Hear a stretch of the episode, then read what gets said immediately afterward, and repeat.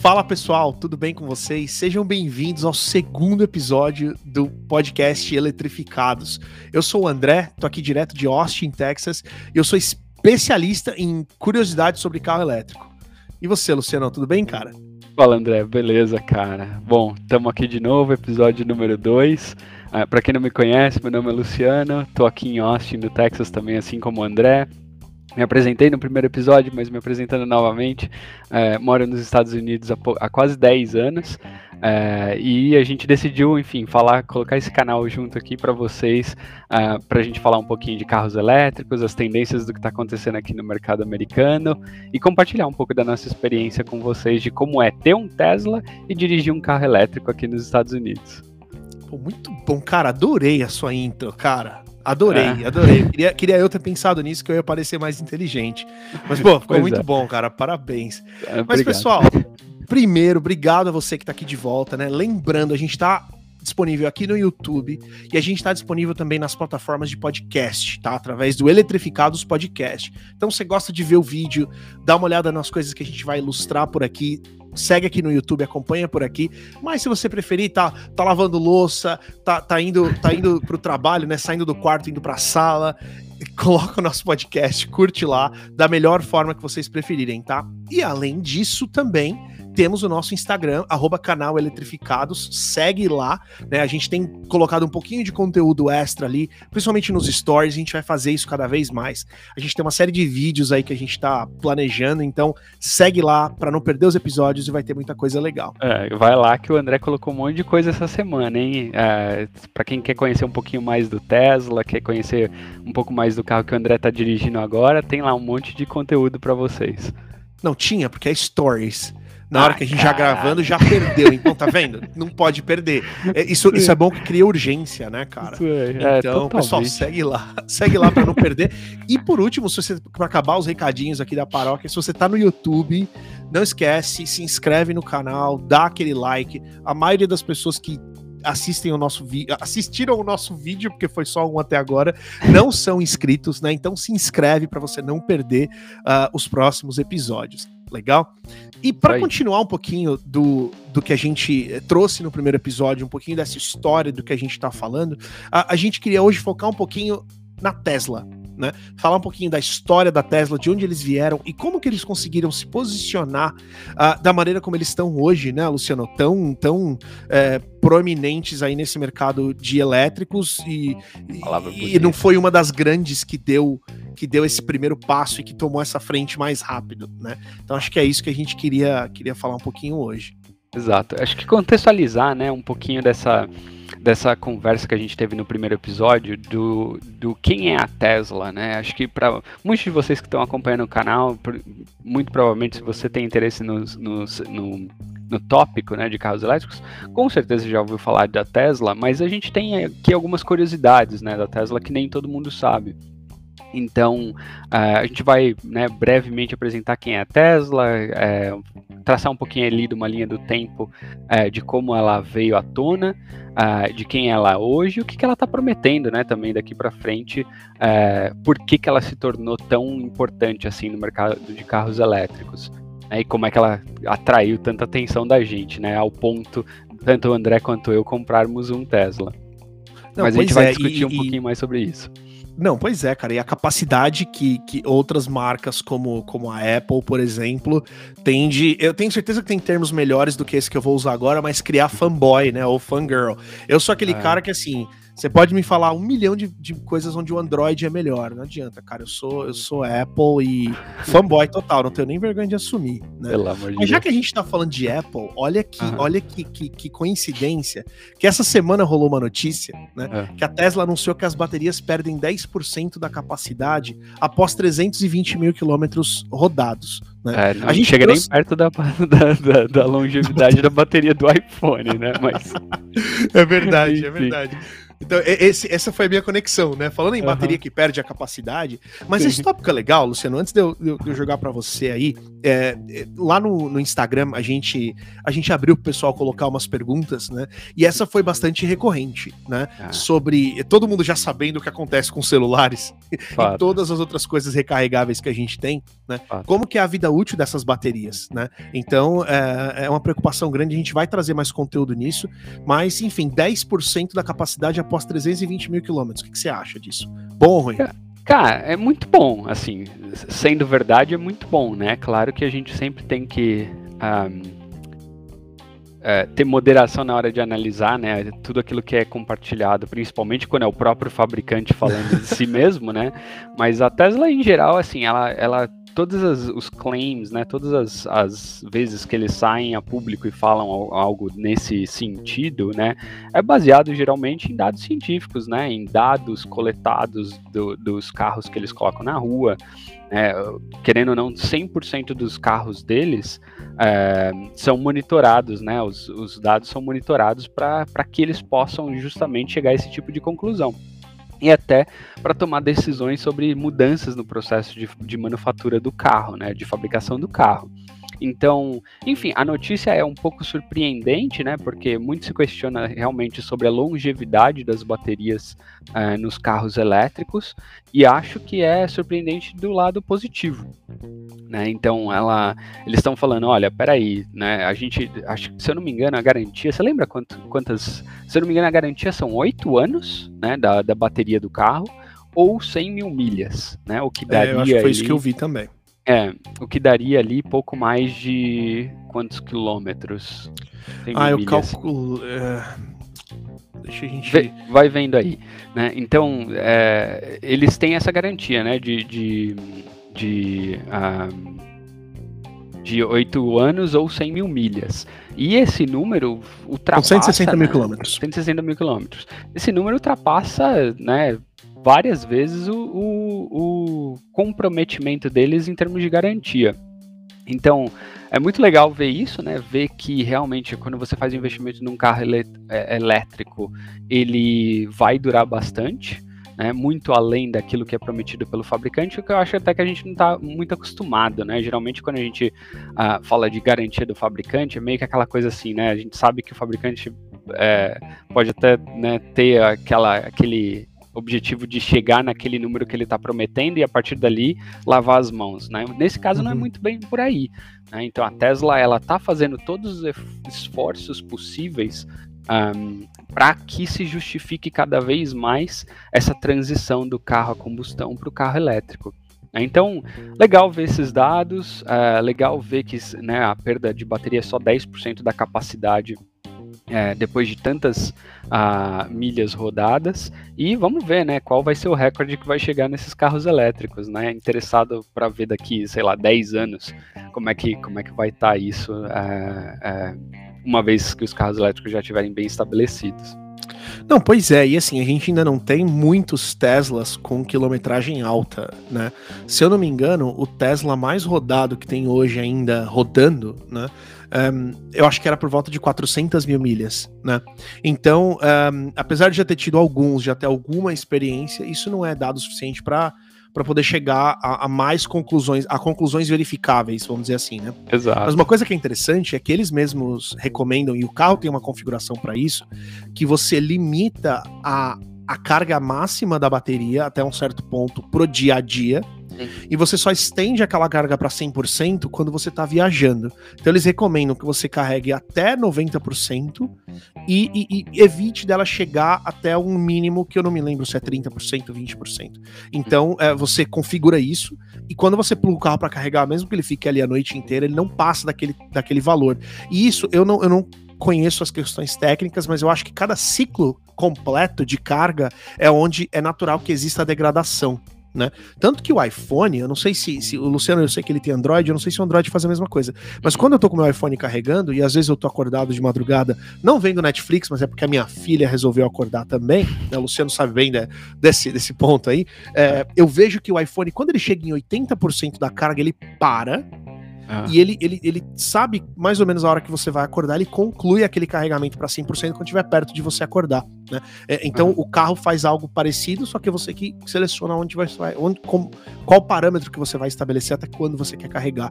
Né? Exatamente para aumentar essa vida útil e aí sim chegar nesses 10%. Eu acho que se você só vai lá e coloca na carga todos os dias, o número de 10 deve ir, sei lá, para 13 mas a, a verdade é o que se tem visto é, tem sido muito eficiente.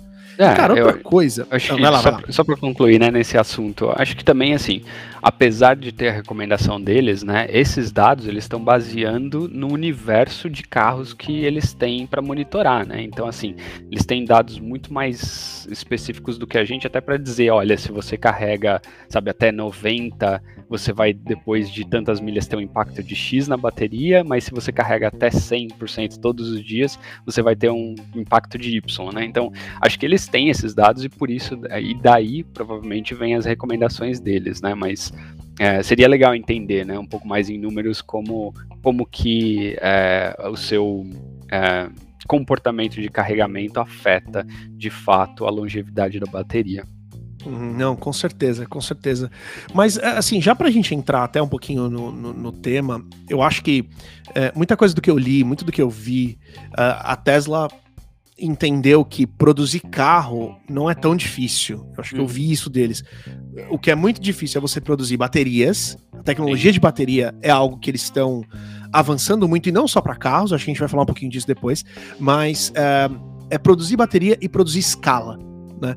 Uh, o Elon Musk estava até é, cornetando aí um dos concorrentes, que é a Rivian, e a Rivian acho que vai abrir uma fábrica muito em breve em algum lugar, tá muito provavelmente aqui no Texas, pelo menos é o que a mídia tem falado, né? Uhum. A gente vai falar de Rivian e de outras no futuro, é. mas ele falou pros caras, ó, oh, meu, primeiro, primeiro domina aí produzir com uma fábrica só para depois você querer abrir a segunda, experiência própria, né? Sim. Tudo bem, ele pode estar tá tentando dar um conselho ou pode estar tá só cornetando, né?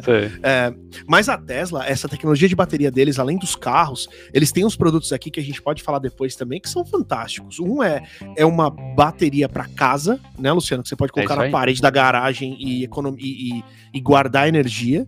É. E a outra, que essa eu acho fantástica, cara, fantástica. Você tem esses painéis solares que todo mundo conhece, né? Tem aí no Brasil, tem aqui. Só que é. eles desenvolveram uma tecnologia que é uma telha iguais às telhas que a gente usa aqui, que são um pouco diferentes das telhas do Brasil. Tem essas telhas iguais às do Brasil aqui, mas as mais comuns são. É quase um revestimento só, que eu nem sei do que, que ele é feito. É, ela, ela tem a, o mesmo aspecto visual, mas são painéis solares. Então é um telhado tradicional que está gerando energia, que vai alimentar sua casa, vai ser armazenado nessa bateria, e aí tem aqueles acordos onde você pode até devolver energia uh, pro, pro, pro sistema, né? É. E, e, até ser pago por isso.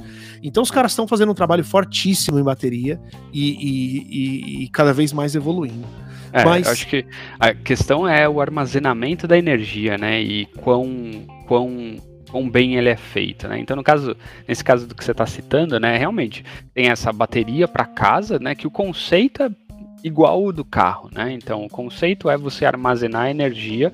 É, o que ele se propõe é você gerar sua própria energia, né? Com a, seja com as telhas é, que o André acabou de comentar, ou seja, com painéis solares tradicionais, você captar essa energia, armazenar ela e o que sobra é, que você não usa na sua casa, você devolve é, para o grid de energia, né? Então, assim, é, no final das contas, depende de, de, de legislação de estado para estado, se você pode devolver, se você não pode devolver, se você pode, inclusive, captar ou se você não pode captar, é, mas no final das contas, eles têm várias frentes é, de investimento e de tecnologia para ah, energias limpas.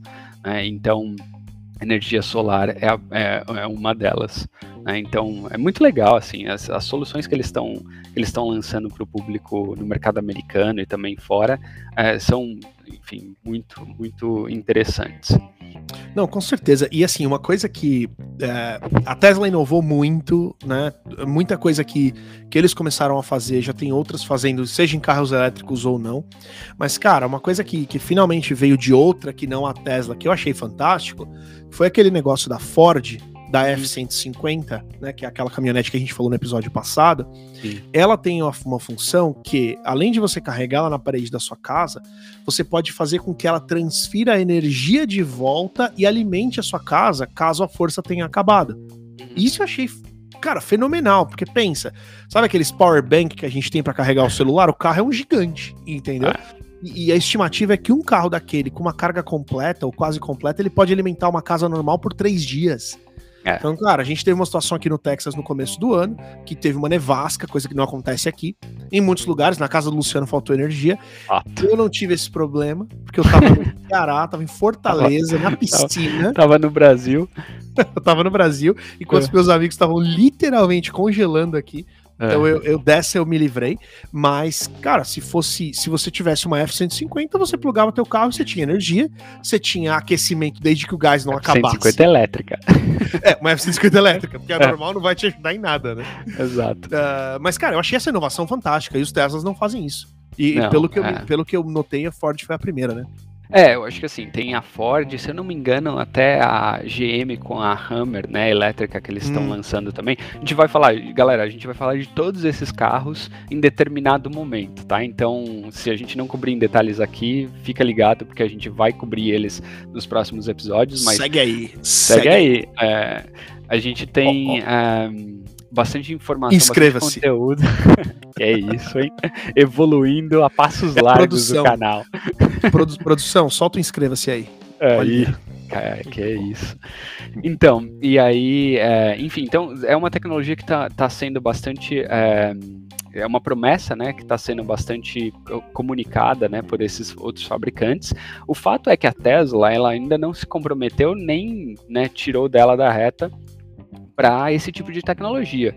Então, é, com relação aos lançamentos deles, tem o Cybertruck, né, que é a picape elétrica da Tesla, que estava prometida para o final desse ano, acabou sendo postergada para o ano que vem.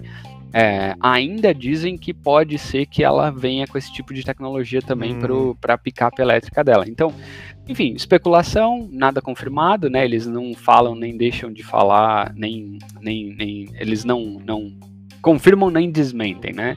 Uhum. É, essa possibilidade, mas tá aí. Eu acho que se todos os fabricantes começarem a incluir isso, isso na tecnologia deles, acho que tem grandes chances aí também da Tesla de alguma forma pensar de modo criativo sobre como utilizar essa bateria ambulante que é o carro, né? Muito é. bom.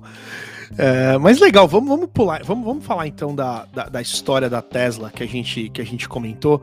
né? É, eu, eu, eu, eu, acho que eu, eu gosto de começar com o fato que, que eu. É, é que muito, isso muita gente não sabe, eu que, que curto a marca, que acompanha a marca há muito tempo também não sabia, fiquei sabendo recentemente.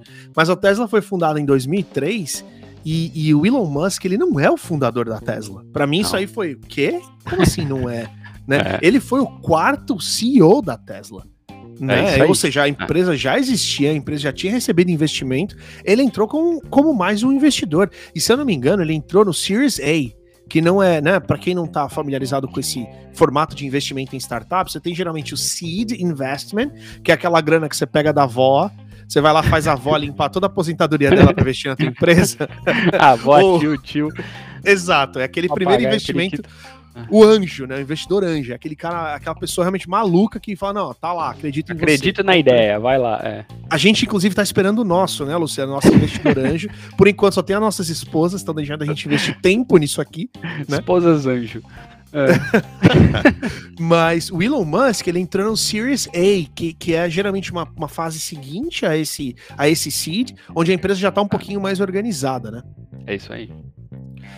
Então, é, acho que a gente quer falar um pouquinho, então, desses, desses carros, né? Vai lá, Luciano, conta é. Como, é que, como é que começou um pouquinho dos caras aí. É, então, como você falou, André, assim, na verdade a Tesla não foi fundada pelo Elon Musk, né? Ele é, é bastante hoje. É, ele é tido, né, como fundador por muitas pessoas, até é, por quem entende do assunto, porque no final das contas ele é a figura mais prominente nessa transição da Tesla de uma startup para a empresa que ela é hoje, né?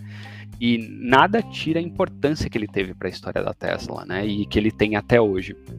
Mas, é, como você estava comentando, André, ela não foi fundada por ele, né? Ela foi fundada por outros, outros dois uh, visionários que gostavam muito uh, do, do, de carros esportivos e, de, e, decidiram que né, a tecnologia elétrica realmente era o futuro uh, para poder tornar um carro esportivo acessível para as massas. E isso é importante, né, Luciano? Um pouco mais para frente. É. Isso é importante, cara. O DNA dos caras surgiu pensando em carro esportivo.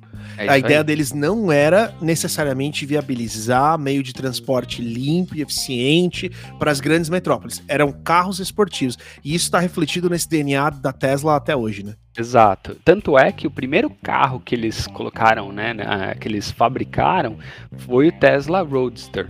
Né, em 2008. Então, assim, eles fundam a empresa em 2003. Em 2008, eles fazem a primeira entrega do primeiro carro deles, né, já fora do ambiente de protótipo. Essa primeira entrega, na verdade, é feita diretamente para o Elon Musk, que era um dos investidores mais importantes, né, e naquele momento já CEO da Tesla. É, e aí eles vão até 2009 para, na verdade, entregar outras 500 unidades desse, desse modelo para outros investidores e, e, enfim, né, clientes da Tesla. É, então, assim, você vê o espaço de tempo, né? Fundado em 2003, fica até 2008, ou seja, cinco anos para conseguir criar e entregar o primeiro carro.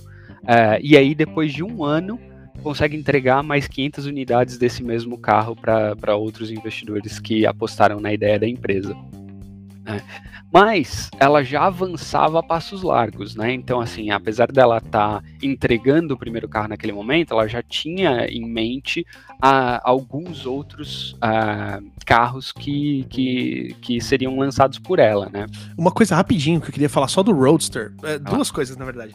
Primeiro que o eles vão relançar o Roadster agora, é. né? É, agora não foi, foi uma das promessas que veio mais ou menos na época do Cybertruck. Eu nem sei para quando tá o Roadster, eu acho que é 2023, se eu não me engano.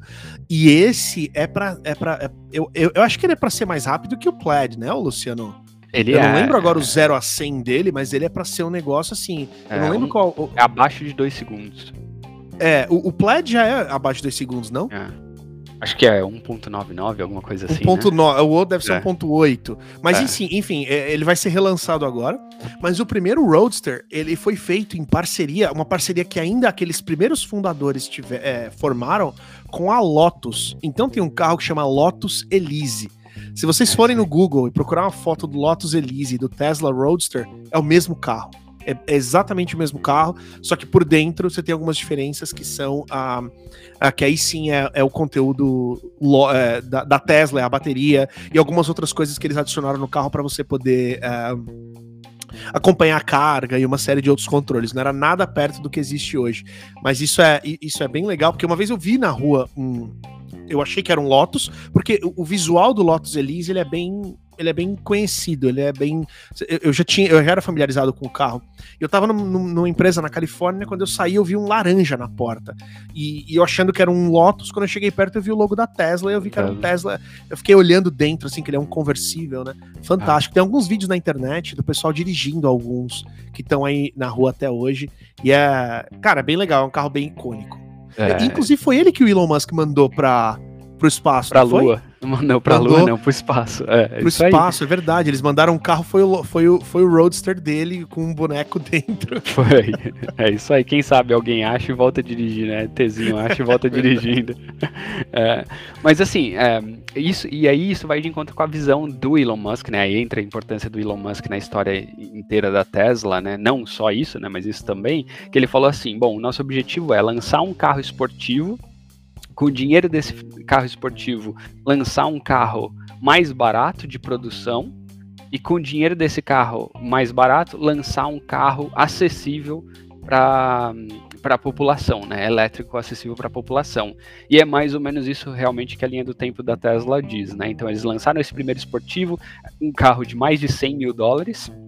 Isso é, em 2006. Isso em 2006, é lá atrás. Né? Entregue em 2008.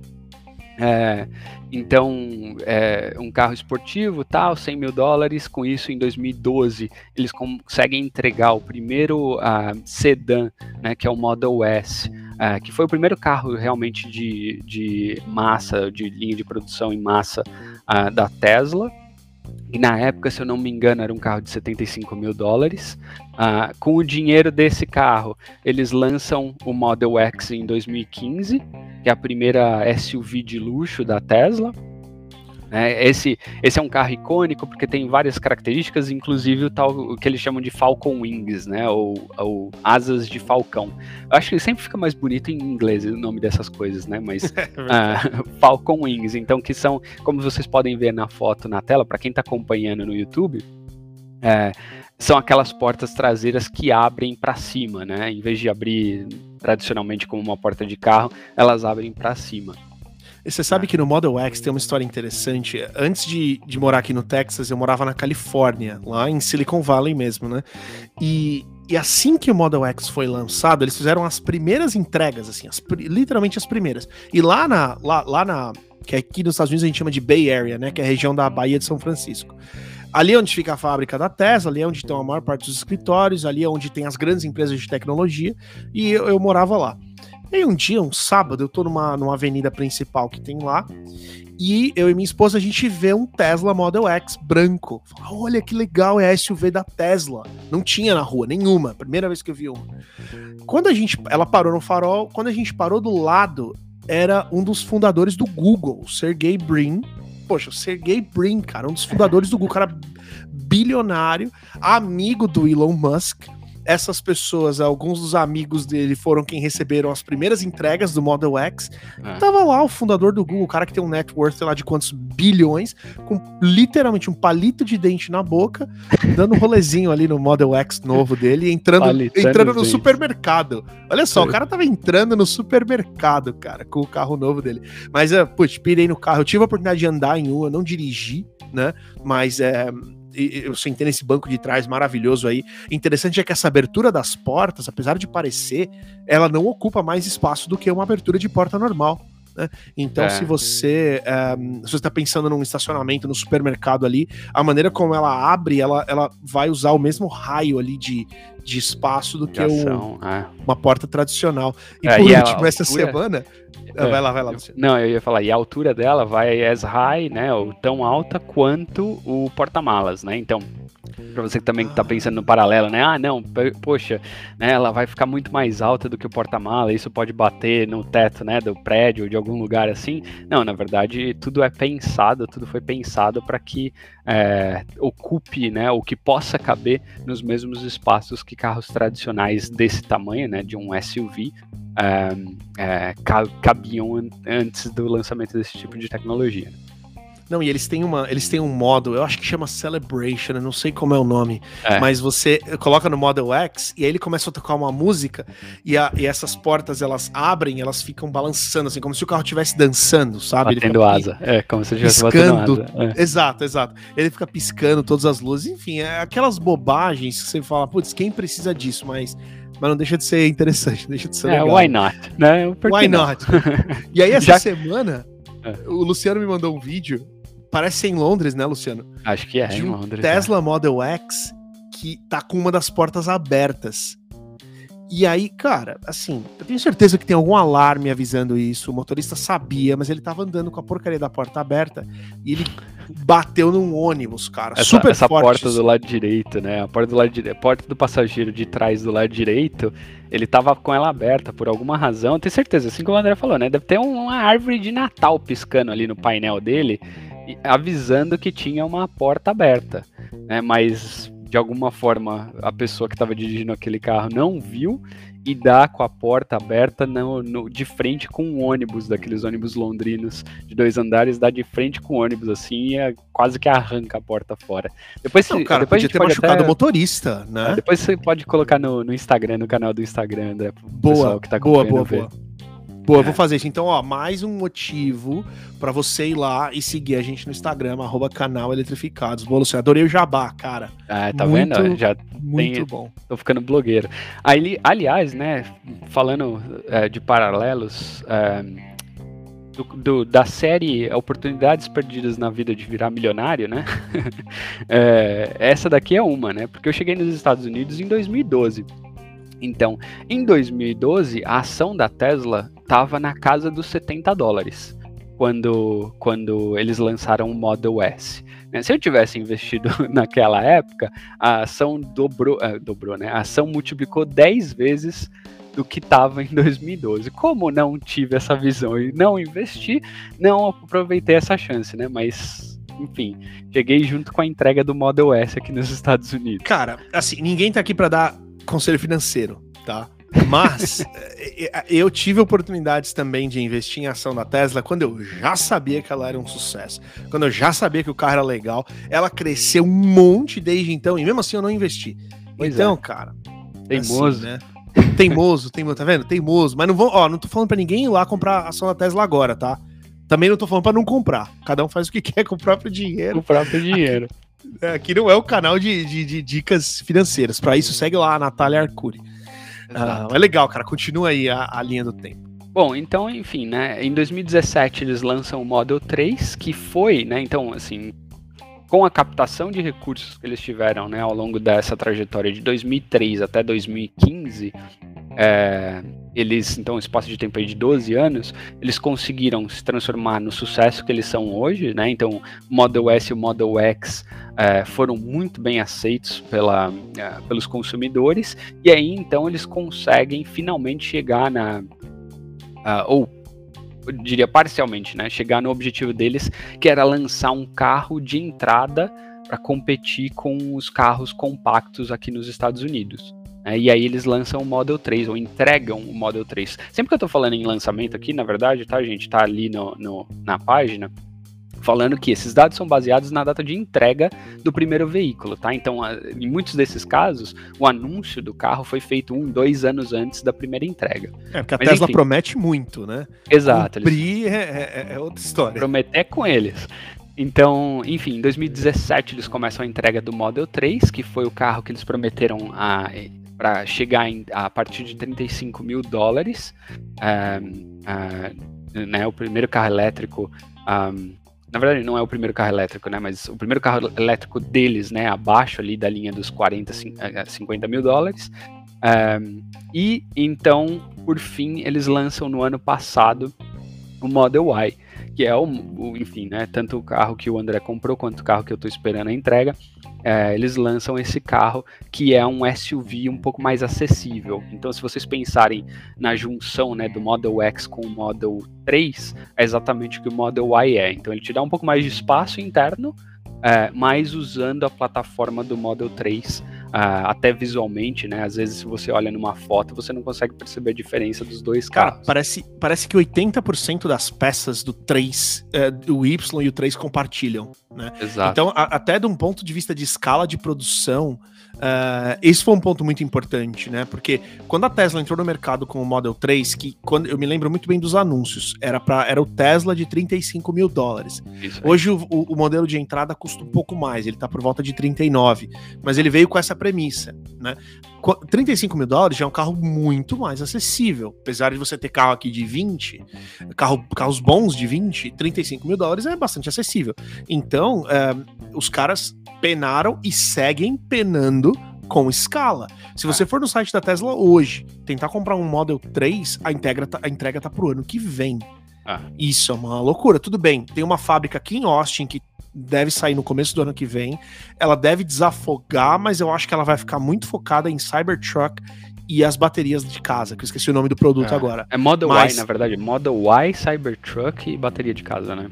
Entendi, entendi. É, primeira... então, então, enfim, compartilhar essas peças, compartilhar um pouco dessa arquitetura ajudou muito, mas você vê, o Luciano tá aí, a gente esperou quase três meses, um pouquinho menos de três meses. Foi um pouco mais rápido do que eles prometeram, né? O Luciano ainda tá aguardando. Se der mais ou menos o mesmo período que o nosso, o carro dele deve sair antes do final desse mês.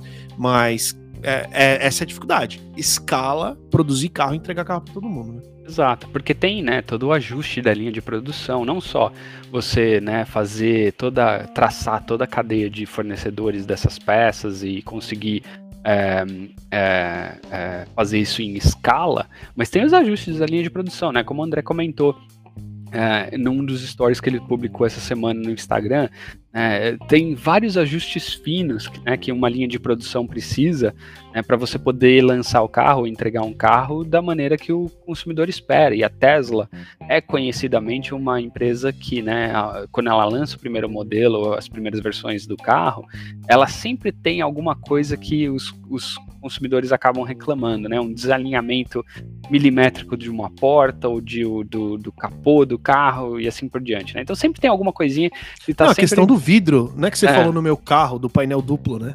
Exato. Então o Model Y teve esse caso, né? Que a primeira versão do Model Y, eles lançaram com um painel... É simples, né? Uma única lâmina de vidro é, nos, nos, uh, nos vidros do carro. Né? E aí, por conta de ser um carro silencioso por dentro, você escutava muito ruído da rua. Né? Então acabava sendo um carro uh, barulhento, porque o motor não faz barulho e aí você tem todo o, carro, o barulho da rua vazando para dentro do carro. Né? Então o que eles fizeram na segunda versão do Model Y, né, que eles nem chamam de segunda versão, mas são atualizações pequenas, é, eles dobraram, né? Então agora as, cada uma das janelas tem duas lâminas de vidro que é visível. Você consegue ver se você olha de lado ali na, na, na janela, você consegue ver as duas lâminas dos vidros, como se você tivesse duas janelas, duas é, folhas de vidro grudadas uma na outra. E isso ajudou a diminuir o barulho, o ruído é, que vaza da rua para dentro do carro. Né? Então, eles vão constantemente fazendo essas atualizações e até um dos motivos pelos quais é, a gente comentou né, que o carro, o Model 3, ele começou em 35 mil, mas hoje ele está em 40. É, justamente por conta dessas atualizações que muitas vezes acabam adicionando ali custo é, na linha de fabricação e também né, toda a questão de, de, de preço da matéria-prima e tudo mais. É, e assim, o que eles. Um, o que eles ainda têm por vir, né? Eu acho que a gente não colocou aí, mas tem o próprio Cybertruck, que a gente tem falado bastante. A picape né, elétrica? Ter, é. é. a picape elétrica, que vai ter uma, uma opção que acho que é inovadora, né? De, de três motores. O Plaid tem três motores, você sabe, Luciano? Não sei, cara. É, eu confesso que eu não sei, porque o Plaid é, é um carro de produção mais rápido hoje, mas no uh, você tem a opção de um motor para vários carros, né? O Model 3, você tem o single motor, é um motor só.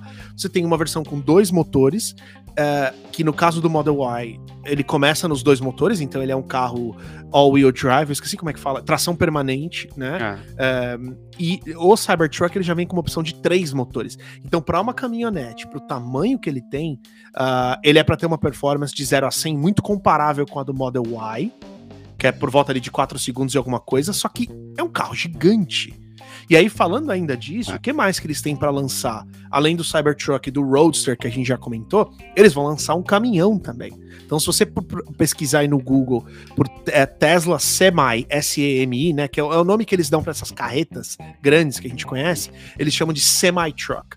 Então, é, se você pesquisar por Tesla Semi, você vai ver um caminhão com esse com esses mesmos esse mesmo visual uh, futurista Identidade da Tesla. visual, né? É. Exato. Uma coisa interessante é que o motorista dirige no meio. Eu não sei se eles vão mudar isso para a versão final ou não, mas o cockpit ali, o motorista tá no meio, ao invés de estar tá no canto esquerdo ou no canto direito, dependendo de onde você tá. Ele senta no meio. E a aceleração do caminhão é fantástica, cara. É. Fantástica. E parece que ele também vai ter uma capacidade de recarga rápida bem maior que os outros. Né? Não só ele vai ter uma, uma, uma. Eu sempre esqueço range. Como é que fala, cara? Ele é, vai ter autonomia. uma autonomia é, maior do que a dos veículos que a gente vê por aí, mas ele também vai ter uma tecnologia de carregamento diferente e já tem uma série de grandes empresas, se eu não me engano, Walmart e outras que já colocaram pedidos para esse semi que, cara, vai ser, vai ser o futuro e, e realmente é muito legal. Tem alguns vídeos no YouTube mostrando ele lá na fábrica da Tesla acelerando assim. Cara, por uma carreta, eu não lembro o 0 a 100 dele quanto é, mas é uma carreta, cara. E mesmo carregado, ela acelera muito rápido. Então é. é ah, imagina, é imagina a Fórmula Truck no Brasil com o Semais. a Sula Miranda ia pirar. pirar. Era a Sula Miranda, que era a rainha dos caminhoneiros, né? Acho que era, né? Vai a rainha do é. caminhoneiro elétrico, cara. Imagina. Tinha aquele programa no SBT Siga Bem Caminhoneiro, que era, que era patrocinado pela Petrobras, agora ele vai ser patrocinado pela Eletropaulo. É, isso aí. Você nem se ainda tem Eletropaulo. Não, Sula agora Miranda, é outro nome, em São Paulo, enfim. Sula Miranda, Rainha dos Caminhoneiros, aí, enfim. Cara, agora vai referência. caminhão elétrico. Faltou a foto dela aí nesse, nesse slide, cara. Pois é. Mas enfim, então, assim, essa é uma história breve da Tesla, né? E fascinante. No final das, das contas, é uma empresa com menos de 20 anos uh, no mercado, que hoje é a empresa né, do setor automotivo com maior valor de mercado. Então, Maior tem... do que várias das tradicionais combinadas, que a né, soma, é... é... exato. Isso então, é... isso mostra o potencial dela, né? O próprio, né, Elon Musk, ele, ele fala, né, que ele acha que o valor das ações hoje é um pouco exagerado pro, enfim, até pro potencial da empresa, mas no final das contas, né, como é que você, como é que você vai avaliar isso, mesmo tando, mesmo sendo ele, né? O que vale Aí ele fala uma besteira dessa, cai 10%. Cai 10%, mas aí, enfim. Né? Então, então, enfim, essa é a história breve da Tesla, muita coisa para vir. É, Elon Musk, uma figura, né, assim como Steve Jobs foi para a Apple, é, uma figura é, extremamente importante para a Tesla estar tá no momento que está hoje, visionário, com certeza. É, e até meio um pouco maluco, né? Porque acho que no Não. final das contas, para você para você chegar nesse ponto e ter é, desafiar a indústria da, do modo como eles desafiaram, é, realmente você tem que ser um pouco maluco, né? Porque pensa, final das contas, seja quem venha depois da Tesla, né? Então o André falou que a gente vai comentar um pouco mais para frente sobre Rivian e outras empresas, né, do setor elétrico, é, de automotivo elétrico ninguém vai ter o mesmo desafio que a Tesla teve, que foi começar do zero, bater de frente com fabricantes tradicionais do mercado do setor automotivo e conseguir é, é, sair do outro lado de modo é, bastante vencedor. Né? Então, essa barreira de entrada, a Tesla já abriu o caminho para todo mundo que venha a seguir, né? Então... Mas você sabe que eu tava, eu tava lendo essa semana, Estados Unidos é um, é um, é um país bem complicado em algumas coisas, né? Que a gente. Complicações que a gente não tem no Brasil. Uma delas são as legislações estaduais, que cada lugar é um lugar. Muita coisa muda de um lugar para outro. Ah. E a, a, a, gente tocou um pouco nisso no primeiro episódio, mas esse modelo da Tesla de venda direta para o consumidor, eles não têm aquele concessionário tradicional. É, eles conseguiram abrir o tal do showroom em vários estados. Tem aqui no Texas, foi onde a gente foi ver o carro, o Luciano também. Mas a gente comprou o carro direto da Tesla. Aí até rolou aquela questão que eu falei no primeiro episódio sobre ter que recolher os impostos dessa transação em separado, porque a Tesla não tem uma concessionária que faz isso para você como todas as outras marcas. Só que vários estados já passaram legislação, muito imagino eu, por lobby dos concessionários, que é uma indústria gigante aqui nos Estados Unidos, é, e, cara, uma próxima que vier, uma, uma Lucid, uma Rivian, ela provavelmente vai ter muito problema em vários estados para seguir o mesmo modelo. para simplesmente ir lá e abrir um, um, um showroom. Né? Isso uh, eu, não conheço os detalhes para defender uma coisa ou outra, mas me parece muito aquela situação da indústria que não, que não quer se que não quer se renovar, né? A briga do taxista com o Uber, a briga é. do, uh, do, do, status quo com, com a inovação do produtor de cana de açúcar que vira etanol com, com a, a, empresa que vai fabricar bateria, né? No caso do Brasil, traçando paralelo. Então, existe muito lobby, né? No final das contas, de uma indústria tradicionalmente já estabelecida contra uh, essa onda gigantesca e avassaladora que vem, né? Varrendo todo mundo é, é, e criando uma nova tendência, né? Vai existir, vai continuar existindo. Acho que assim, né? Tudo no final das contas, e aí a gente tinha né, combinado de falar um pouco sobre a viabilidade de carros no Brasil no episódio de hoje, mas tudo vai de acordo com os incentivos que o governo e a política né, ambiental uh, dos governos uh, dos países, né? E nesse caso dos estados aqui nos Estados Unidos. Né? Mas o fato é, o mercado de carros elétricos não estaria onde está hoje, não fosse é, o, o, subsídio e o suporte do governo é, em iniciativas de energia limpa. Uhum. É, então, nos Estados Unidos foi isso, né? Então a Tesla, quando chegou ali no Model S, se eu não me engano, né, tinha ainda créditos de 7.500 dólares para quem comprasse um carro elétrico, você conseguia deduzir 7.500 dólares do seu, do seu um, imposto de renda. Então, muita gente que comprou esse carro elétrico, Model S, principalmente, um carro de 75 mil dólares, é, comprou, mas tinha 7.500 dólares de desconto, né? Então, na verdade, virava 60 e alguma coisa. É, então, é, esse subsídio foi extremamente importante para viabilizar a produção de carros elétricos, né? Para fazer com que o custo baixasse na ponta para o consumidor final uh, e a gente chegasse no momento onde a gente está hoje, né, que a indústria já quase que pareando ali o custo de, de carro elétrico para carro a combustão. Né. Desafios eles vão existir, né, do ponto de vista de uh, legal. Esse que o André está comentando é um deles, né? Então, né, para as outras empresas que vêm aí, uh, o desafio de conseguir fazer com que eles estejam presentes em todos os estados, aqui nos Estados Unidos, falando especificamente da gente, é, mas também né, tem um governo federal aqui que está é, com objetivos bastante é, otimistas, né, bastante agressivos também para a presença de carros elétricos nos Estados Unidos até 2035, se eu não me engano. Uhum. É, mas ainda conservadores se comparado com a Europa, né? É, tá, sendo, tá sendo bem mais agressiva.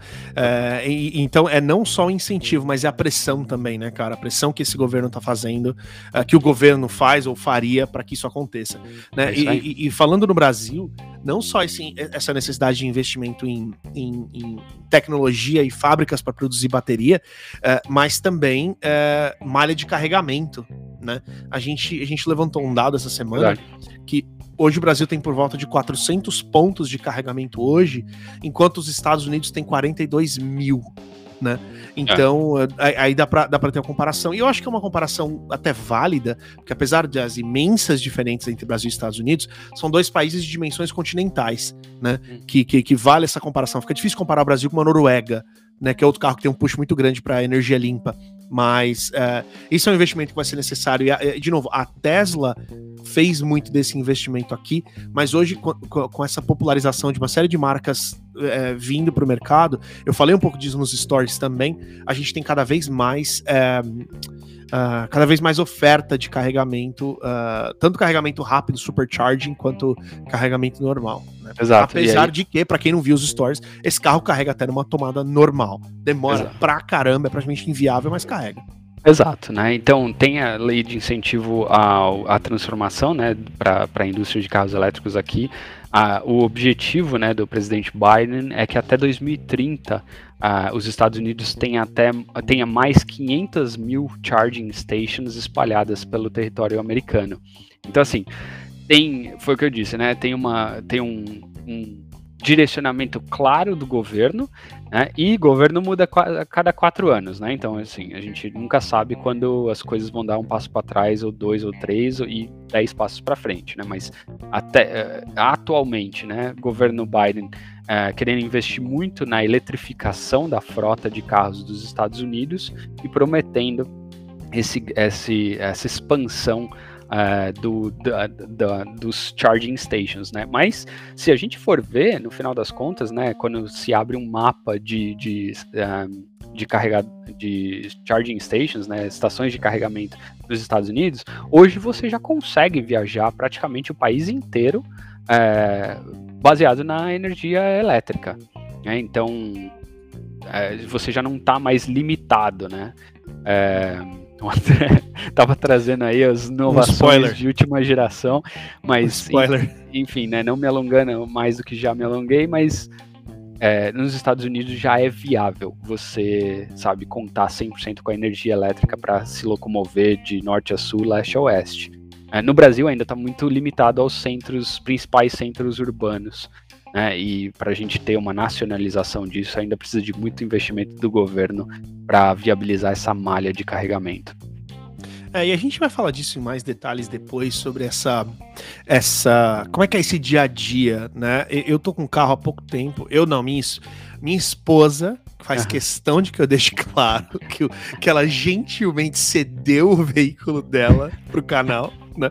É, então, o canal devia é... chamar eletrificadas, não eletrificadas. verdade. Verdade. Qualquer dia a gente traz as eletrificadas aqui para participar com a gente, né? Uh, mas, mas é verdade, o canal devia é. chamar eletrificadas.